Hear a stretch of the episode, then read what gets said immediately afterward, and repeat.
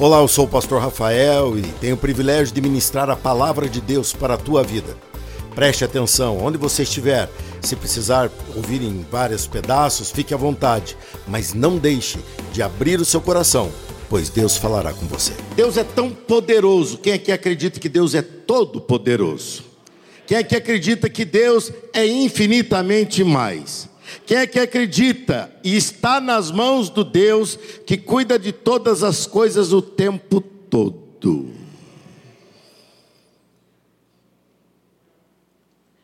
E Deus sendo tão poderoso, Ele tem muito mais a fazer em nós, através de nós, no mundo que nos rodeia. Deus tem muito para agir.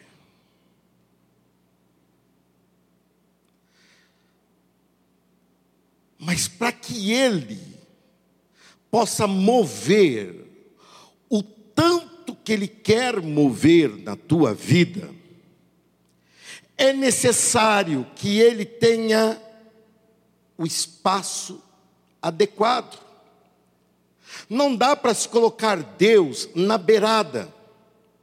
Não dá para você vir aqui numa campanha em que se tem por título o Deus das boas novas, e você falar, Deus me dá algo a mais, porque no fundo não precisamos de algo a mais, precisamos de mais de Deus. Quem é que precisa de mais de Deus? Diga eu. Diga eu quero mais de Deus. Quem aqui precisa de mais de Deus? Diga um aleluia. Quem é precisa mais de Deus? Dá um aplauso ao Senhor. Deixa eu mexer um pouquinho com vocês, né? Se você precisa de mais de Deus, e é o que precisamos, naturalmente precisamos abrir espaço para Deus. Uma das grandes dificuldades que temos é que carregamos conosco muita história,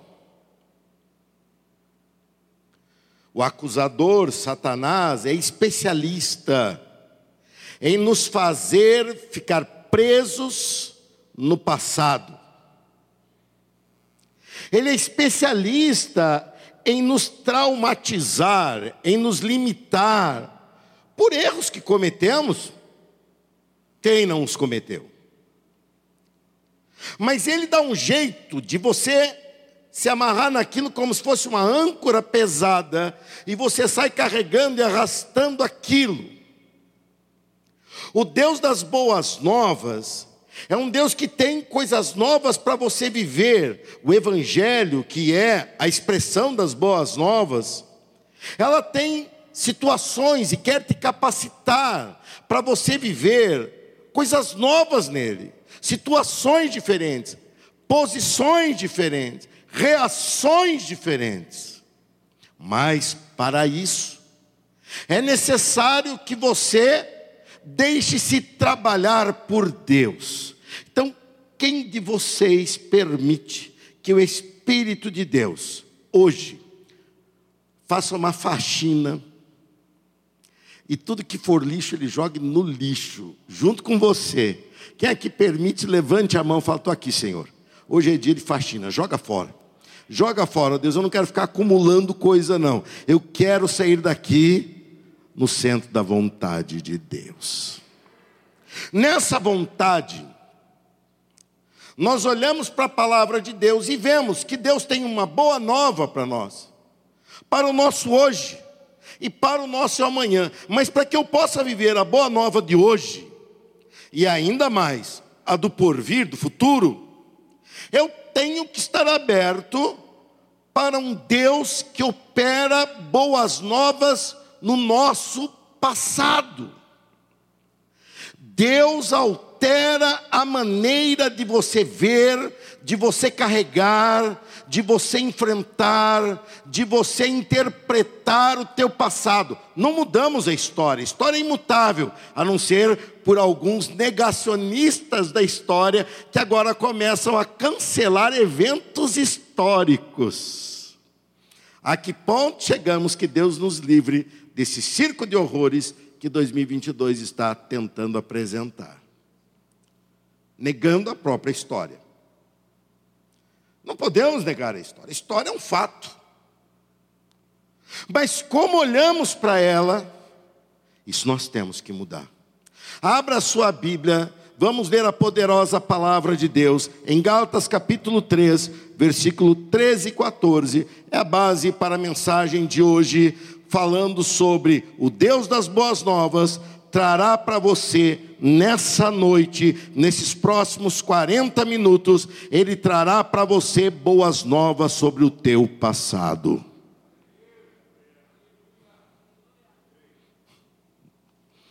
Gálatas 3,13 está escrito assim: Mas Cristo nos resgatou da maldição pronunciada pela lei, tomada sobre si a maldição por nossas ofensas, tomando sobre si a maldição por nossas ofensas.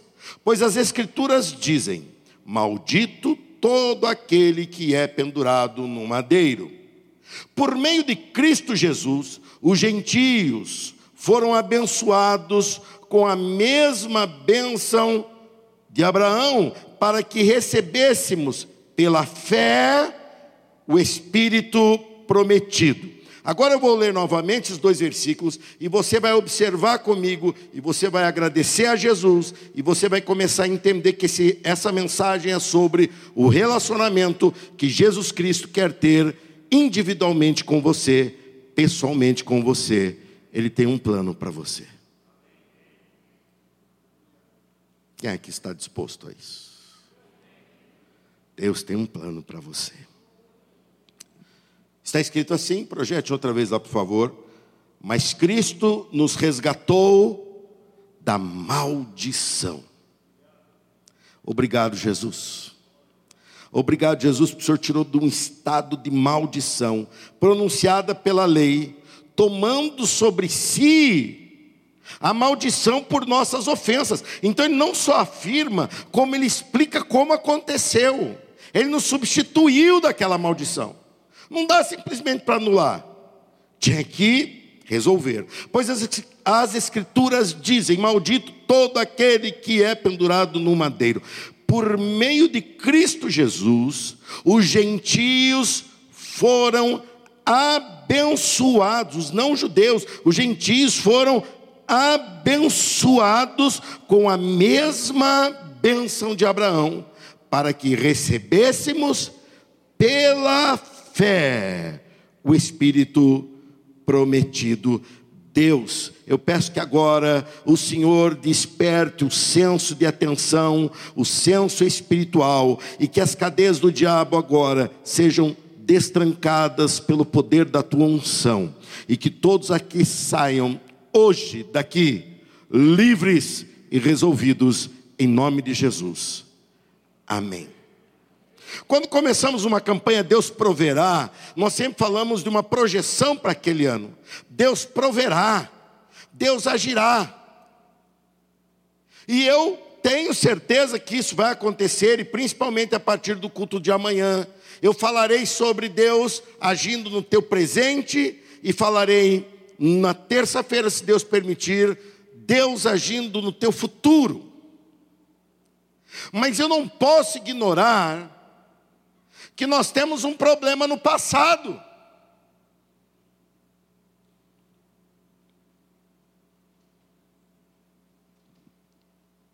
Quando se fala de lei, a lei não veio para pautar uma salvação, a lei veio para apontar bênção ou maldição. A lei, ela veio da parte de Deus não para solucionar o nosso pecado, porque nunca a lei pode solucionar nosso pecado, nem sacrifícios de animais, nem ofertas, nem dinheiro, nem ouro, nada pode, a não ser alguém vivo morrer a nossa morte sem merecê-la, que era a maldição. A lei veio para demonstrar, para dar um conceito, para dar um princípio de preservação de um povo. Povo esse pelo qual viria o libertador, aquele que viria dizer: Eu venho resolver a tua eternidade, eu venho resolver o teu dia de hoje, e pasmem, eu venho resolver o teu passado também. E o nome dele é. E o nome dele é Jesus Cristo. A lei que preservava era a mesma lei que amaldiçoava. E nessa posição, Cristo nos encontrou. Cristo vem e nos encontra escravos dessa maldição. Cristo vem e nos encontra arrastando uma carga de culpa, um peso tremendo da maldição que pairava, fruto da própria lei. Porém, Jesus Cristo veio e, ao nos ver assim, ele vem capacitado, ele vem com esse mandato da parte do Pai, ele vem e nos abre a oportunidade de nos resgatar, ele vem e paga o preço de escravo que tínhamos, e ele nos resgata, ele nos. O que, que você vai pregar? Ele nos redime, Ele nos levanta e Ele nos coloca no centro do plano de Deus novamente e diz: Eu te comprei para que você seja livre e me sirva pela liberdade do amor, não por medo, mas eu estou aqui nessa noite porque eu sou apaixonado por Jesus Cristo. Somos apaixonados por Jesus. Um pouquinho mais. Quando ele vem e nos resgata, o maior desafio de Jesus é ser maior autoridade aos nossos ouvidos, ao nosso coração, ao nosso entendimento, do que tudo que já ouvimos. E é aí que Deus vai trabalhar no teu coração a partir de agora. Eu vou ler alguns textos de Deuteronômio 28, que não vai ter a projeção, e fiz isso de propósito para você matar um pouco a saudade da tua Bíblia Sagrada. Então abra a sua Bíblia, ou ligue a sua Bíblia no teu smartphone e abra em Deuteronômio capítulo 28, e fique com a Bíblia aberta aí, porque nós vamos ler, nesse capítulo ele fala na segunda parte do capítulo, que é o que nós vamos ler agora, sobre a maldição, e na primeira parte ele fala sobre a bênção, e tudo condicionado à obediência ou não. E como é que eu posso afirmar que eu sou fruto, que eu usufruo do fruto da bênção, sendo que eu não sou esse obediente que ele espera? Isso você vai entender daqui a pouco. Agora você vai entender de maldição, você vai entender que há pessoas carregando essa maldição. E isso não é uma coisa que eu estou falando aí, igual esse pessoal que fica aí botando minhoca na cabeça, não. Eu vou ver isso no texto da palavra de Deus e vou te mostrar que você pode resolver isso. Aliás, em nome de Jesus, você vai resolver isso hoje. Deuteronômio 28, versículo 16 até o 19. Olha o grau, olha a abrangência, olha o detalhe suas cidades, seus campos serão amaldiçoados, seus cestos de frutos e suas tigelas de amassar pão serão amaldiçoados, seus filhos e suas colheitas serão amaldiçoados, as crias do seu gado e dos seus rebanhos serão amaldiçoados, e todo lugar que forem e em tudo que fizerem serão amaldiçoados. Olha só o versículo 38 39 e 40 do mesmo capítulo de Deuteronômio 28. Olha só: semearão muito, mas colherão pouco, pois os gafanhotos devorarão suas plantações, plantarão vinhedos e cuidarão deles, mas não beberão o vinho, nem comerão as uvas, pois vermes devorarão as videiras, cultivarão oliveiras em todo o seu território, mas nunca usarão azeite, pois os frutos cairão antes de amadurecer. Olha o versículo 20 desse capítulo. O próprio Senhor enviará maldições confusão e frustração em tudo que fizerem, até que, por fim, vocês sejam completamente destruídos por terem praticado o mal e me abandonado. Quando falamos sobre maldição vinculado à lei, que saiu de Deus, isso não saiu dos homens, saiu de Deus, mas não veio para nortear a salvação, veio para classificar bênção e maldição, veio para te localizar, veio para te colocar no seu lugar. Lembra que falei no início que Deus, para fazer o que Ele tem que fazer na tua vida, você tem que ir para o lugar certo, você tem que colocar Ele no lugar certo da tua vida. Começou. Começou. Começou você pensando que era o fim da bênção. Não havia mais bênção na panela, não havia mais bênção na amassadeira de pão, não havia mais bênção na saúde, não havia mais bênção nem nos filhos, nem nas criações, nem nos negócios e nem nada que se fazia. Porque se Deus era a bênção, o rompimento com Deus era Deus contra. Se Deus é a bênção, você romper com Deus, não tem como você usufruir do que é de Deus. Isso parece claro, óbvio, mas não é.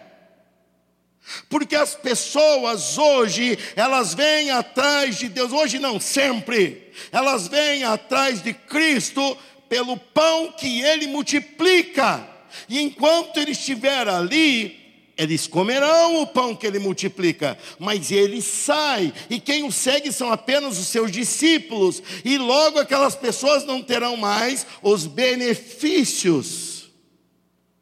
Como pessoas estão aqui dentro, e imagino que em muitas outras igrejas, se não em todas, como pessoas estão aqui pensando, eu quero uma vida melhor. Você não tem que desejar uma vida melhor. Você tem que fazer uma aliança com a fonte de vida e você terá vida em abundância.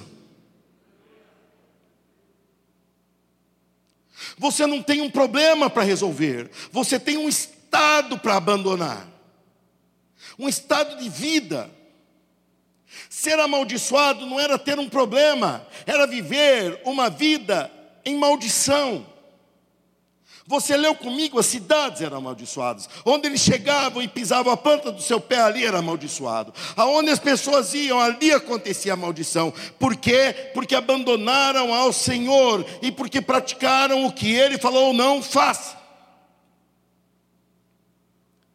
Agora, imagine se isso fosse aplicado tal qual está escrito nos dias de hoje, o que sobraria? Pois eu lhe digo o que vivemos hoje. O que vivemos hoje é a graça, um espaço de tempo em que Deus falou: eu suspendo. Ou melhor, alguém suspendeu por um tempo Daniel teve essa visão e Deus deu essa visão a ele, dizendo de 490 anos ou 70 semanas de sete anos. E Deus desenhou para ele os reinos, os impérios e as quedas desses impérios. E Deus mostrou a ele que a última semana seria a semana da maldição, porque abandonaram a Deus, porque viveram contra Deus. E isso simplesmente quando você pega para estudar a história profética bíblica, você vê isso se cumprindo, se cumprindo, se cumprindo, e esses 490 anos vêm esgotando, esgotando até chegar em Jesus Cristo, quando iria simplesmente acontecer a última semana de anos, chamada a Semana da Grande Tribulação. Ali, na cidade de Belém, nasce um bebezinho, mas esse bebezinho não vinha por origem humana somente, era um investimento divino, porque ali estava aquele que a maldição não podia tocá-lo, a maldição não podia incluí-lo, porque ele era perfeito aos olhos do próprio Pai que o enviou. E ele vem na forma de pecador, como eu e você, porém ele vem sem pecado. E quando ele vem sem pecado, ele vive sem pecado, e numa forma injusta, ele assume o meu pecado. De quem mais? De quem mais? Então agradeça a Jesus Cristo, porque é só por causa dele. Quando ele assume o teu pecado, ele vem e estabelece uma nova condição. E a isso, o cronômetro com contagem regressiva de Deus é pausado, ele para. Até o ponto em que Jesus termina de tratar com a igreja com o mundo e com a igreja, e isso se conclui quando ele levar a sua igreja, quando ele levar a sua igreja, quando ele arrebatar a mim e a você, se aqui ainda estivermos, quando isso acontecer, automaticamente o cronômetro de Deus é disparado, porque a palavra de Deus tem que se cumprir, e sete anos esse mundo vai experimentar de maldição. Pastor, por que hoje ainda os incrédulos estão nessa folga? Porque eles blasfemam contra Deus e fica por isso mesmo. Eu vou lhe dizer por quê. Porque a ira de Deus está sendo absorvida por alguém chamado Senhor Jesus Cristo. Quando você sai da sua casa, você consegue trabalhar, você consegue semear, você consegue colher, porque alguém está cobrindo a tua vida. Quando você está dirigindo o seu carro, Jesus Cristo está sobre você o tempo todo. Quando você vem para a igreja, você só consegue entrar nesse santo lugar porque o sangue de Jesus está te cobrindo e está te capacitando, está fazendo de você alguém digno e daqui a pouco você vai participar da santa ceia do Senhor por causa da cobertura do sangue de Jesus Cristo. Não é possível que você não percebeu isso ainda. Jesus Cristo vem e Jesus Cristo abre para o ser humano uma oportunidade de reconhecer que é Jesus. E olha quanta confusão criaram. Ele nos deixou um texto escrito, o preto no branco, para que ninguém se confundisse. E mesmo assim ignoram o texto sagrado. E eu não estou falando dos perdidos, eu estou falando de igrejas ditas cristãs inventam, ignorando totalmente o texto bíblico, impresso, sem variação, vão num achômetro. Se está em acordo com a Bíblia, se está na confirmação da Bíblia, ô irmão, deixa Deus te usar. Mas se não tem base, se não tem fundamento, se é antibíblico, da onde vem esse teu cacuete?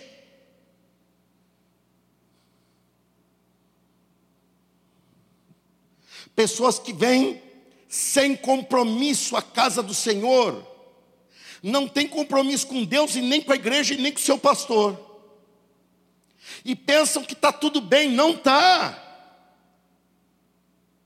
Não está tudo bem. Não foi para isso que Ele te salvou. Você teve espasmos da graça, mas você não está abraçando essa graça. Eu não sou melhor que você. Somos falhos e pecadores igualmente. E eu optei em me aprofundar nisso. Por que eu vi essa necessidade de se aprofundar? Porque eu vi algo maravilhoso. Será que isso está reservado só para a minha vista? Será que só eu tenho capacidade de perceber que fazer parte desse plano de Deus chamado igreja, e em especial, no meu caso, Igreja Batista das Amoreiras, será que isso é perceptível só para mim? Ou tem mais gente falando, eu quero fundo nesse projeto de Deus?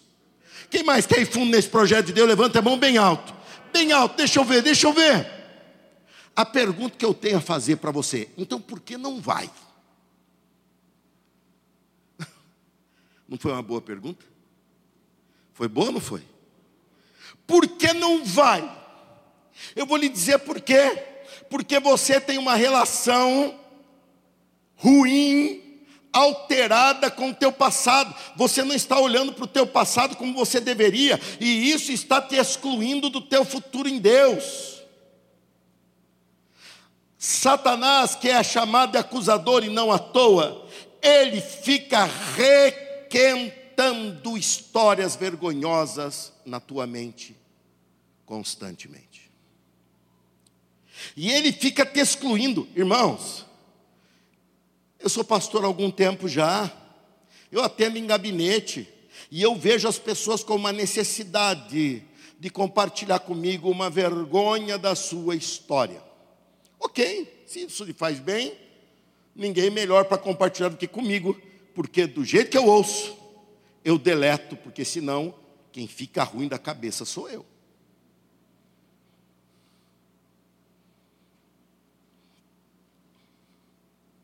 E eu ouço aquelas histórias e fico olhando e pensando: por que essa pessoa está me contando isso? Ela ainda não entendeu que ela tem um redentor.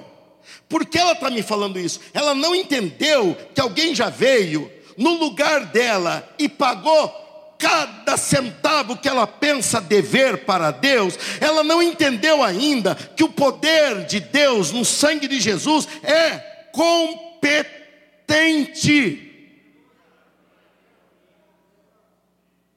para te perdoar. Mas como isso aconteceu? Alguém era maldito como eu e você.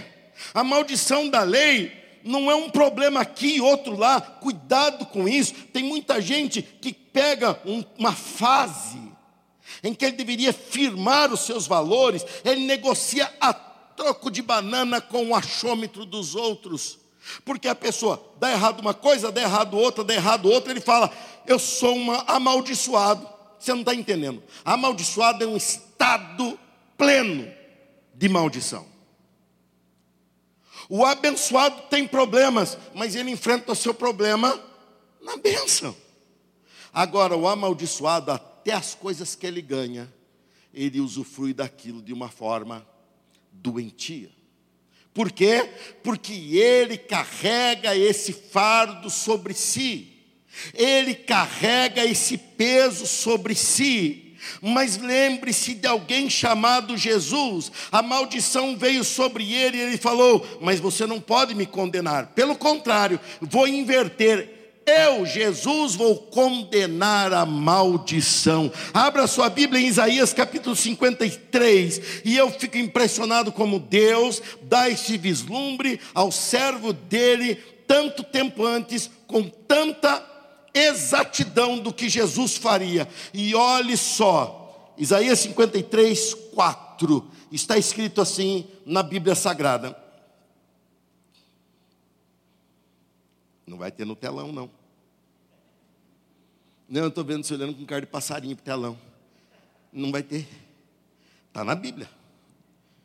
Isaías 53, 4. Falando do servo sofredor, do substituto, do redentor, daquele que assume o lugar de. Apesar disso, está escrito. Isaías 53, 4.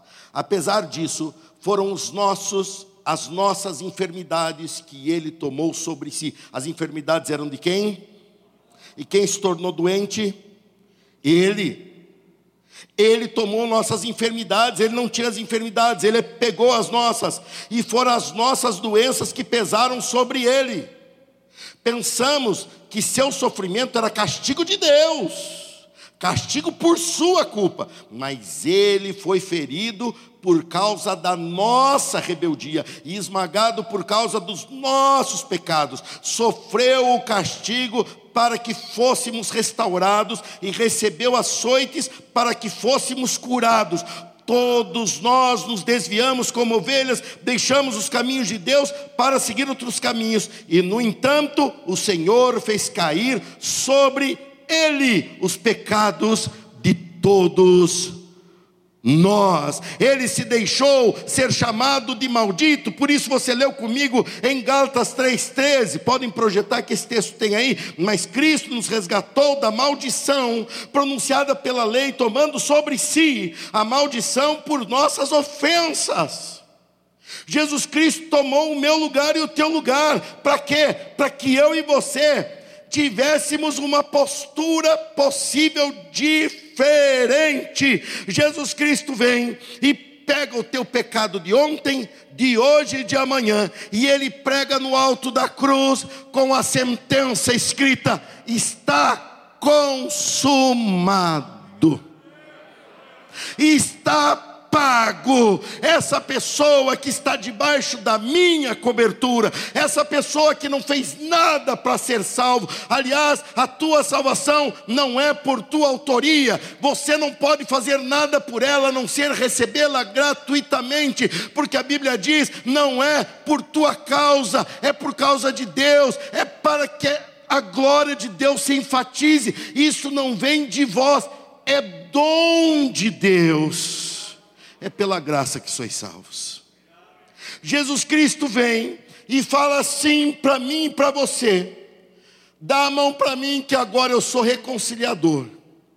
E Jesus, com quem o Senhor quer me reconciliar? Eu quero te reconciliar com você de ontem. Jesus, vamos esquecer o que eu fiz ontem? Você consegue?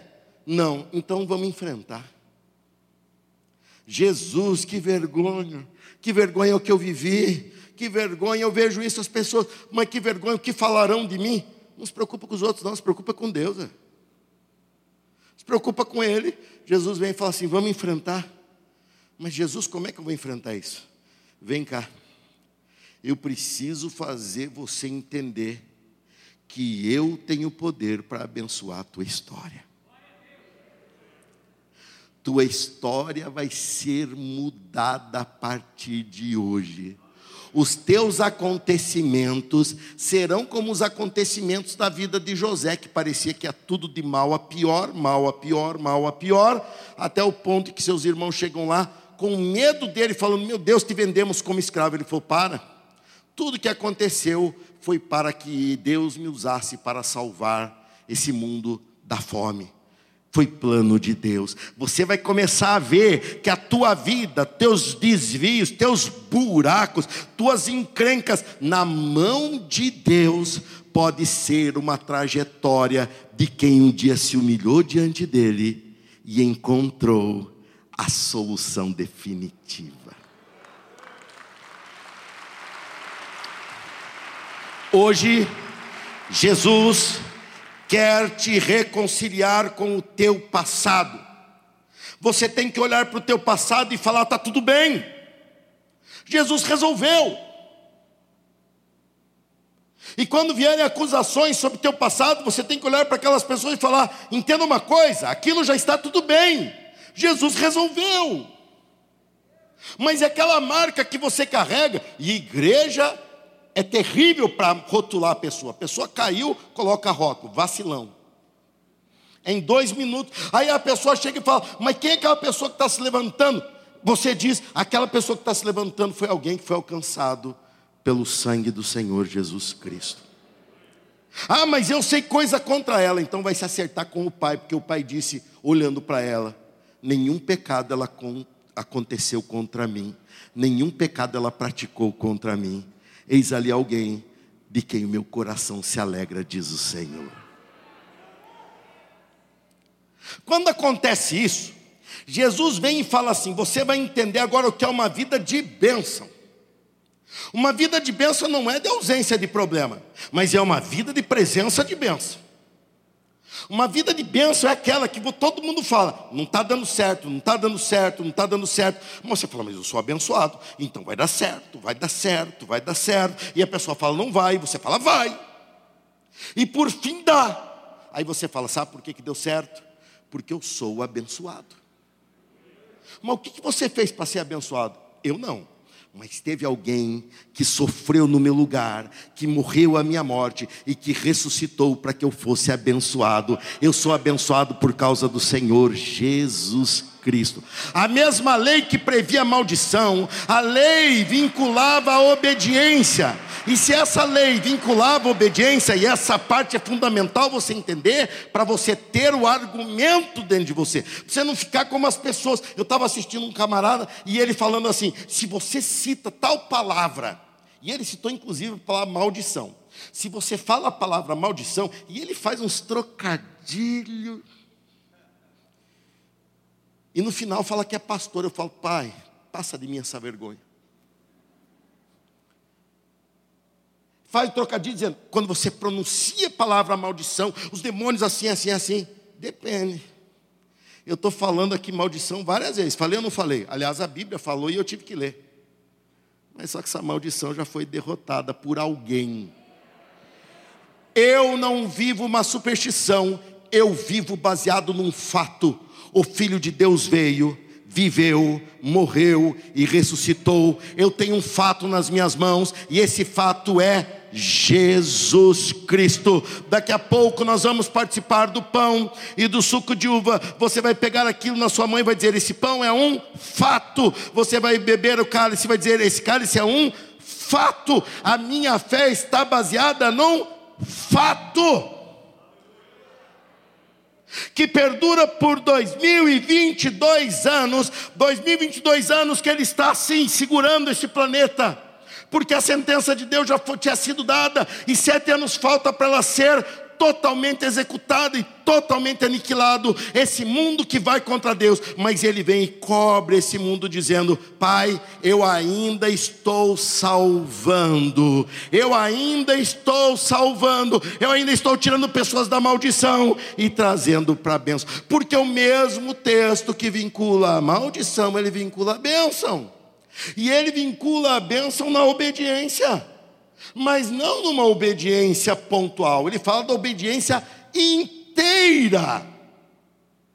E quem obedece inteiro, eu conheço, mas não sou eu. O nome dele é Senhor Jesus. Foi o único que em tudo foi agradável ao Pai. Vai Deuteronômio 28 outra vez? Desanimou já, irmão? Ou não? Está animadinho? Dá um glória a Deus aí, só para eu conferir. Sei não, hein?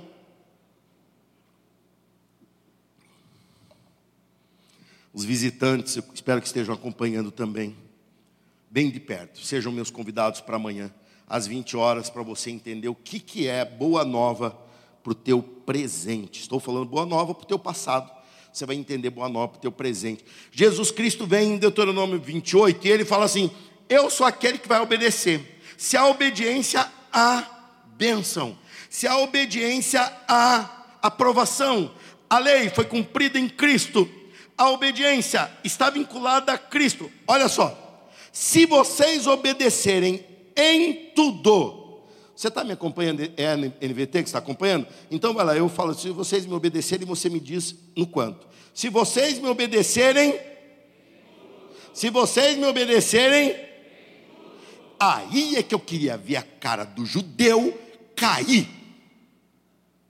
Porque ele fala, eu cumpro, eu vivo na lei, em tudo. Não, então você é maldito. Você está entendendo? Diz um amém aí. Está entendendo mesmo? Sabe aquela pessoa que fala assim: Não, pastor, eu tô, estou tô indo. Você que vê que esse cacuete da onde você veio, de achar que você é aquilo importante. Você não é digno eu não sou digno, mas pastor, eu vejo o senhor participar da ceia. Eu participo da ceia por causa da cobertura do sangue de Jesus na minha vida. Eu estou aqui pregando por causa de Jesus na minha vida. Satanás vive tentando me acusar do meu passado, Satanás vive tentando me acusar dos meus fracassos, mas na hora que ele tenta me acusar, essa acusação está escrita, essa acusação existe, mas quando ela vem, Jesus Cristo aparece na minha frente e diz: eu já paguei a acusação sobre a vida dele. Rafael, continua teu caminho, porque eu te escolhi para ser vaso de honra e não vaso de desonra.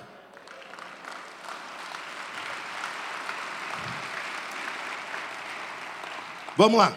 Se vocês me obedecerem em tudo ao Senhor seu Deus e cumprirem fielmente todos esses mandamentos que hoje lhes dou, o Senhor seu Deus os colocará muito acima de todas as nações da terra, se obedecerem ao Senhor seu Deus, vocês receberão as seguintes bênçãos: dois pontos. Deuteronômio 28, 3, olha aí. Suas cidades e seus campos serão abençoados, seus filhos e suas colheitas serão abençoados, as crias do seu gado e de seus rebanhos serão abençoados, seus cestos de fruto e tigelas de amassar pão serão abençoados, e todo lugar que forem e em tudo que fizerem serão abençoados.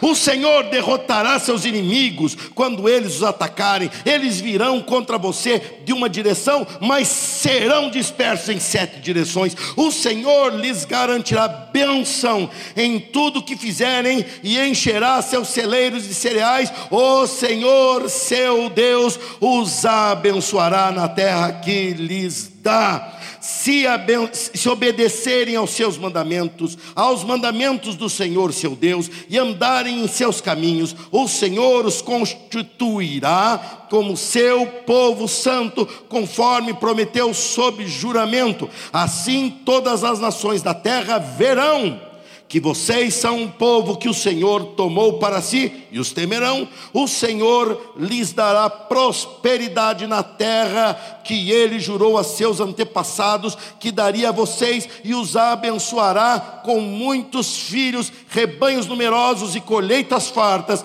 No tempo certo, o Senhor enviará chuvas de seu rico tesouro no céu e abençoará todo o trabalho que realizarem. Vocês emprestarão a muitas nações, mas jamais precisarão tomar emprestado delas, se derem ouvidos a esses mandamentos que hoje lhes dou, e se os cumprirem fielmente, o Senhor os fará cabeça e não cauda, e vocês estarão sempre por cima e nunca por baixo. Não se desviem por menos que seja, de nenhum dos meus mandamentos que hoje lhes dou, e não sigam outros deuses, nem os adorem. Deus está pegando a tua história agora e dizendo: se há obediência, há bênção, a lei é imutável e a lei foi absorvida em Cristo, Jesus Cristo é a nossa bênção, e em Jesus eu fui, eu sou e eu sempre serei abençoado. Mas o pneu do seu carro furou, eu sou abençoado. Eu vou trocar esse pneu. Mas choveu, eu sou abençoado e eu vou me enxugar. Mas tive um problema, eu sou abençoado. Deus me dará a vitória e deu tudo errado. Deus por fim se levantará e me abençoará, porque eu sou abençoado. Eu sou abençoado. Uma vida abençoada não é uma vida sem problemas, é uma vida que você enfrenta os problemas sendo abençoado.